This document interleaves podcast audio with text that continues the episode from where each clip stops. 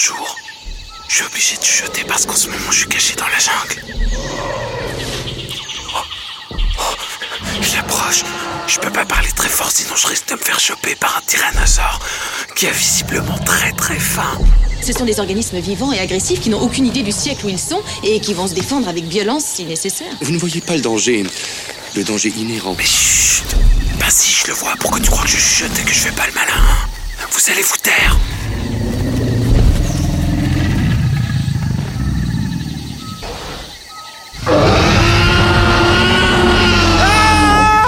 Accrochez-vous, ça va faire mal. Ah, c'est la merde Oh, C'est la merde Au secours Venez m'aider Au secours Je suis poursuivi par un tyrannosaure Au secours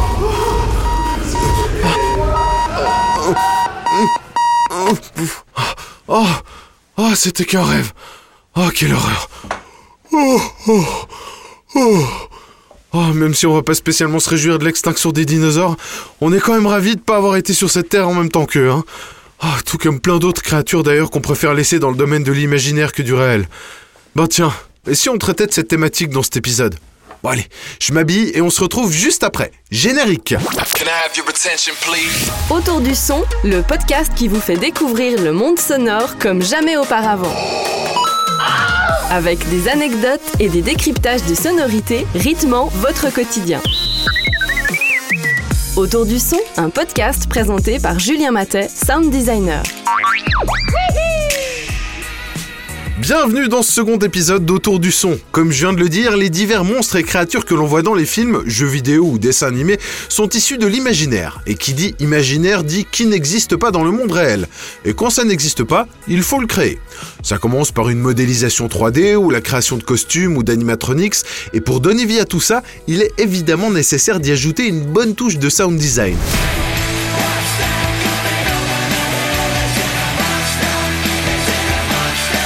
Ah, en voilà une musique qui nous plonge carrément dans le thème.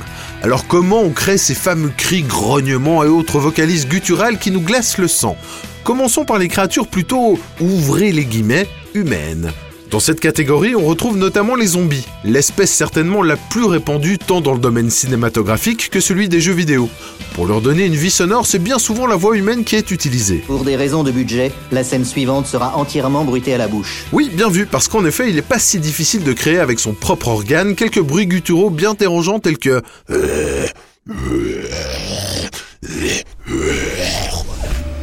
Selon les films ou séries, certains zombies sont plus agressifs et expressifs que d'autres. Ce sont généralement les zombies qui courent, ce que je préfère d'ailleurs. Et on utilise pour eux des sons proches de l'animal, bien que simulés par des humains, comme je viens de le faire. C'est notamment ce que l'on peut entendre dans des films comme L'Armée des Morts, 28 jours après ou 28 semaines plus tard par exemple. Un petit extrait.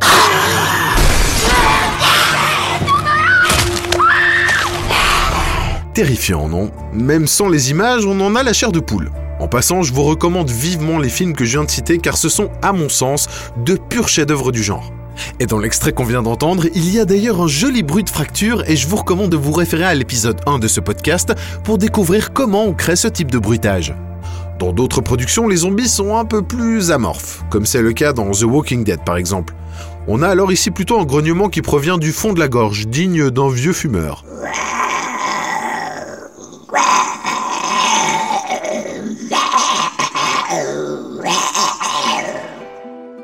Autre exemple, dans l'excellent jeu vidéo The Last of Us et The Last of Us Part 2, où l'on peut retrouver des créatures qui ne sont non pas des morts vivants, mais des personnes infectées par un virus transporté par les spores d'un champignon. Le choix a été fait d'opter pour un bruit plus original, toujours à base de voix humaine. Enfin, voix, on s'entend, hein. Écoutez plutôt la prouesse vocale de Misty Lee qui interprète les cris des clickers, l'une des espèces d'infectés parmi tant d'autres dans le jeu.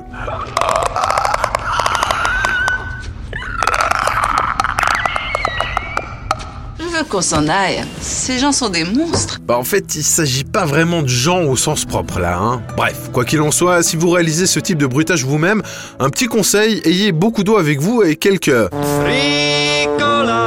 Car ce type d'enregistrement est assez fatigant pour les cordes vocales. Bon nombre d'autres créatures semi-humaines peuplent encore les productions audiovisuelles comme notamment les ogres, ou les divers personnages ayant une apparence humanoïde mais une taille gigantesque. C'est alors généralement au pitch shifting que l'on fait appel pour ce genre de cas. Mais que se cache-t-il derrière ce terme anglophone barbare? Tout simplement, le fait de manipuler la tonalité d'un son pour lui donner un autre caractère. Quand on baisse sa tonalité, cela crée un son beaucoup plus dans les graves, comme ceci. Cela donne ainsi un effet d'ampleur et de grandeur. Au contraire, quand on désire donner une personnalité sonore à un personnage de petite taille, c'est souvent en montant la tonalité de l'enregistrement, créant ainsi une voix de chipmunk ou aussi parfois appelée voix de Mickey. Bonjour, moi c'est Simon, le plus intelligent. Lui c'est Alvin, ouais, le plus cool. Et moi c'est Théodore. Autre méthode pour donner du coffre et un côté titanesque à une interprétation vocale, l'utilisation d'un harmoniseur qui va générer des fréquences infragraves par-dessus un signal. Personnellement, j'adore cet effet tant il apporte un côté profond et chaleureux à une voix. C'est une méthode très couramment utilisée, notamment pour donner de l'ampleur à la voix du dragon Smoke dans Bilbo le Hobbit. À écouter dans une salle de cinéma sur un système home cinéma avec plein de basses ou au casque pour un effet optimal et enveloppant. Alors ça, c'est dommage. Que vas-tu faire?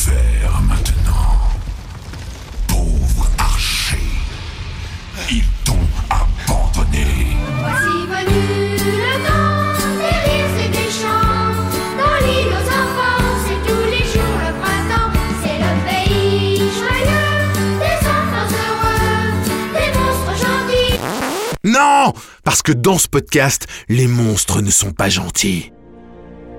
D'ailleurs, on va passer maintenant aux autres créatures moins humanoïdes et plus animalières. À commencer par celles auxquelles je me suis frotté en début d'épisode, j'ai nommé les dinosaures de Jurassic Park.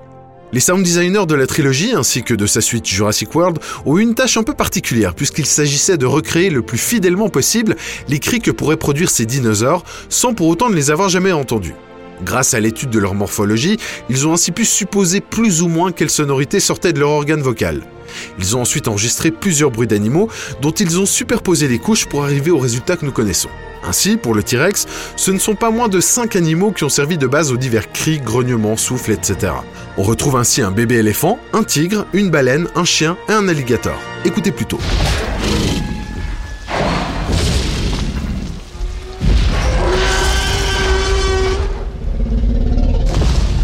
Petite parenthèse quelque peu hors sujet pour l'épisode mais qui reste toujours dans le domaine du son, sachez que la fameuse scène du verre d'eau qui tremble sous l'impulsion des pas du T-Rex dans le tout premier Jurassic Park a été créée à l'aide du pincement d'une corde de guitare tendue sous la voiture, créant ainsi une vibration à travers la carrosserie qui se répercute dans le verre. Malinx le lynx Ouais, faut reconnaître que c'est foutrement malin. Hein L'idée est venue à Steven Spielberg en voyant son rétroviseur vibrer dans sa voiture alors qu'il écoutait une chanson d'Earth, Wind and Fire. De quoi donner un petit côté disco au T-Rex.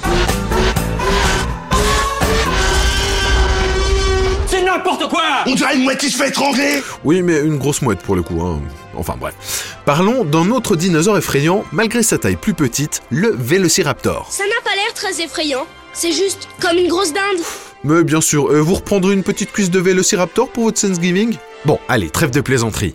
Pour ce dinosaure, ce sont les enregistrements de six animaux qui ont été utilisés. On retrouve ainsi une grue africaine, un dauphin, un morse, une oie, un cheval et une tortue. Rien que ça. Écoutez plutôt.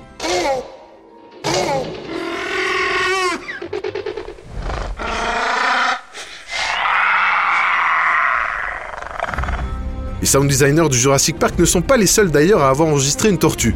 On peut retrouver cet animal dans la série Game of Thrones pour le rugissement de Drogon, l'un des dragons de la Calicie.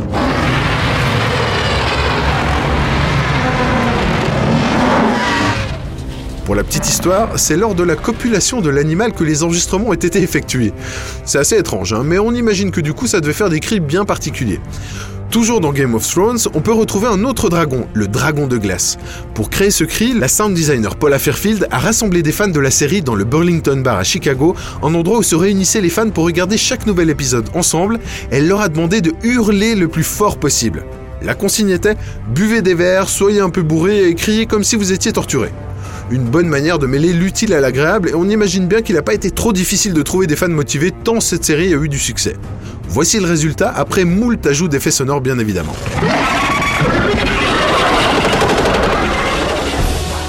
Départ pour Pandora maintenant, la fameuse planète du film Avatar, où l'on retrouve les Banshees, d'autres créatures ailées, assez proches des dragons finalement, qui ont réussi à dompter les navis, les autochtones de la planète.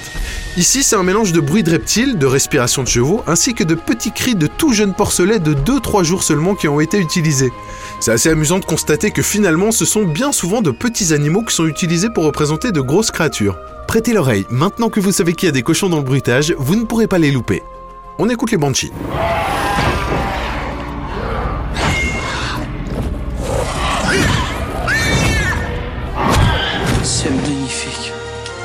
Oui, ouh, ah, ça commence toujours comme ça. Et puis après, bah, il y a les sauves qui peut, et puis il y a des hurlements. C'est pas faux, surtout quand on se retrouve face au monstre dont je vais vous parler maintenant. Alors comme vous avez pu le constater via les exemples cités jusqu'ici, les sources sonores des monstres, excepté les zombies, proviennent toutes d'animaux. En effet, quoi de mieux pour simuler un animal qu'un ou plusieurs autres animaux? Mais ça n'a pas toujours été le cas, et certaines créatures ont des sources pour le moins originales, comme des objets ou des instruments par exemple. Prenons par exemple Godzilla. Vous savez, cette énorme créature japonaise de la taille d'un building qui détruit des villes en un tour de patte dans plus de 30 films. Eh bien, l'origine de son cri, dès sa première apparition au cinéma en 1954, provient du frottement d'un gant en cuir contre les cordes d'une contrebasse. Oui, oui, vous avez bien entendu. Amis mélomanes, écoutez bien attentivement l'extrait qui va suivre, car sur la fin du rugissement, quand on le sait, on distingue très bien la vibration provenant de l'instrument.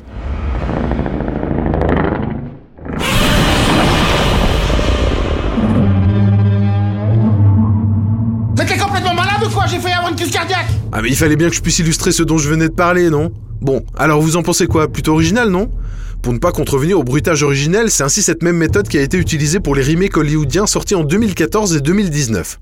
Petite parenthèse, ça me fait d'ailleurs penser à d'autres créatures titanesques que l'on peut retrouver dans le film La guerre des mondes, pour lesquelles c'est un didgeridoo qui a servi de base au bruitage. Et quand on le sait, ça devient tout de suite évident.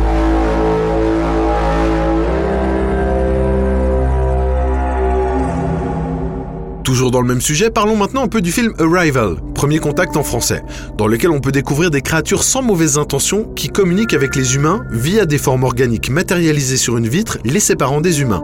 Leur taille titanesque imposait aussi, pour plus de cohérence, d'avoir des vocalistes tout aussi titanesques. On retrouve encore des instruments dans la composition des sons provenant de ces extraterrestres. Il y a à nouveau un didgeridoo, mais aussi une cornemuse ainsi qu'un puturino, un instrument maori. Mais on retrouve aussi quelques animaux, notamment un chameau, mais surtout un tui et un kokako, deux oiseaux plutôt rares de Nouvelle-Zélande. Écoutez le résultat de ce joli mélange.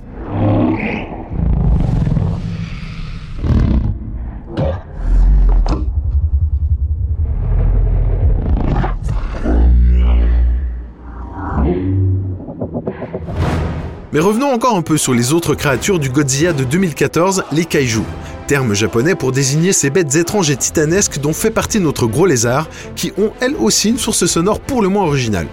En effet, leurs cris très étranges sont issus de multiples objets, dont par exemple un porte-manteau qui grince, une semelle de chaussure frottée contre la peau d'une percussion, ou le frottement d'un couteau en plastique contre un pneu de voiture, tous captés à l'aide d'un microphone ultra sensible enregistrant des fréquences bien au-delà du spectre auditif humain. Les enregistrements ont ensuite été ralentis pour pouvoir les rendre audibles à l'être humain et utilisables comme bruitage.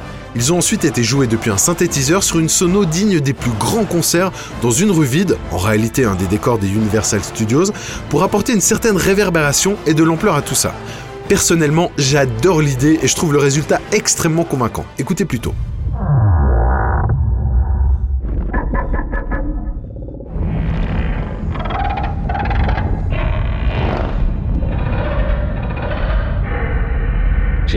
Ouais, bah tu peux, hein, parce que ces créatures, elles sont vraiment pas gentilles, mais alors pas du tout, hein.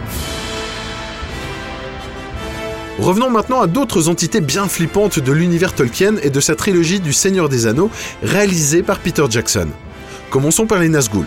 Vous savez, ces chevaliers démoniaques à la capuche qui veulent s'emparer de l'anneau de Frodon, enfin un peu comme tout le monde, hein, vous me direz, mais bref, eh bien leur cri a été réalisé à partir du bruit d'une assiette en plastique frottée contre un verre, combiné à des cris humains perçants produits par la voix de Fran Walsh, la femme du réalisateur. Étonnant, non? Je vous laisse écouter le résultat.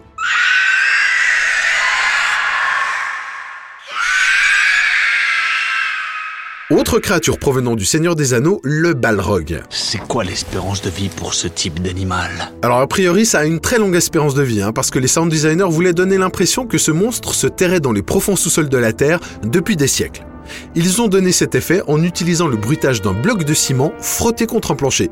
Cela donne ainsi un cri bien rocailleux et profond dont voici un extrait.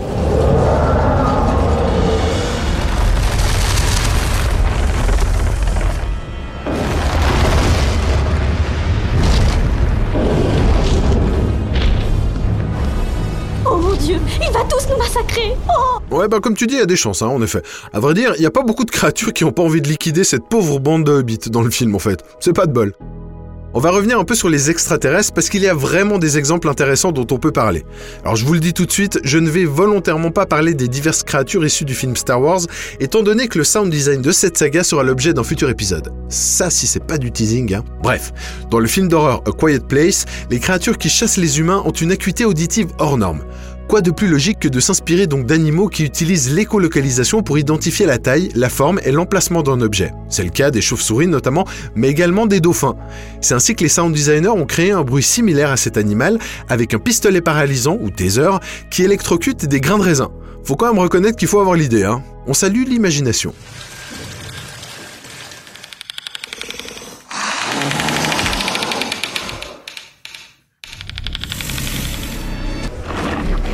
Sachez pour la petite anecdote que pendant des semaines, le film a été monté sans aucun dialogue ou bruitage. Oui oui, dans le but d'avoir déjà visuellement un film dont l'histoire pourrait déjà très bien fonctionner sans son. Le sound design a été ainsi ajouté subtilement par la suite, de façon très discrète, pour souligner les actions sans prendre une part trop prépondérante dans le film, ce qu'il faut le dire est particulièrement réussi. Autre créature extraterrestre bien connue, le xénomorphe de la saga Alien. Au fur et à mesure des films et des jeux vidéo, il y a eu énormément de sources différentes qui ont été utilisées, à commencer par la voix humaine, celle de Percy Edwards, qui est un acteur capable de reproduire des sons d'animaux. On retrouve aussi des animaux tels qu'un babouin, un dragon de Komodo ou encore un cheval, mélangés à divers sons d'objets tels que de la glace ou des épées frottées contre du métal.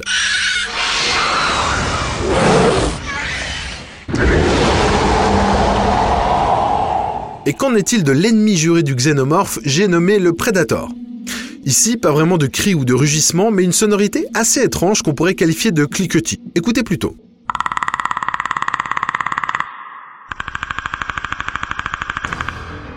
Ce son provient tout droit de la bouche de Peter Cullen, une voix qui a prêté sa voix à de nombreuses créatures et personnages, dont Optimus Prime dans la saga Transformers par exemple. Il raconte que la 20th Century Fox l'avait engagé pour faire le cri de l'extraterrestre, juste après qu'il ait prêté sa voix pour les rugissements d'un film de King Kong. Il avait tellement poussé de la voix que sa gorge en saignait carrément, et il était peu enclin à crier encore une fois de plus.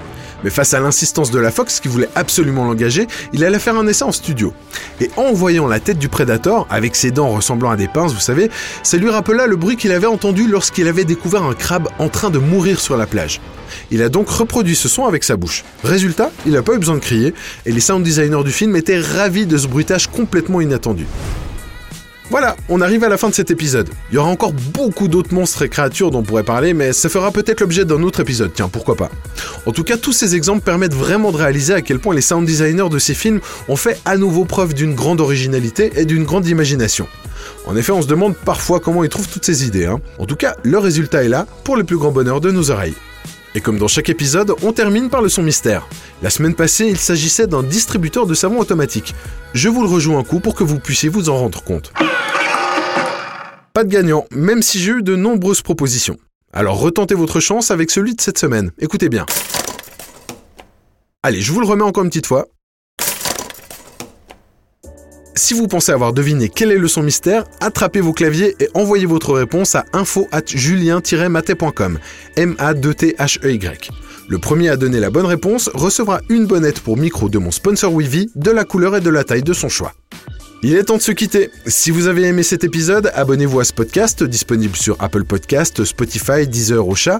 Mettez un max d'étoiles, laissez un commentaire et allez faire un petit tour sur mon site julien-maté.com. M-A-2-T-H-E-Y.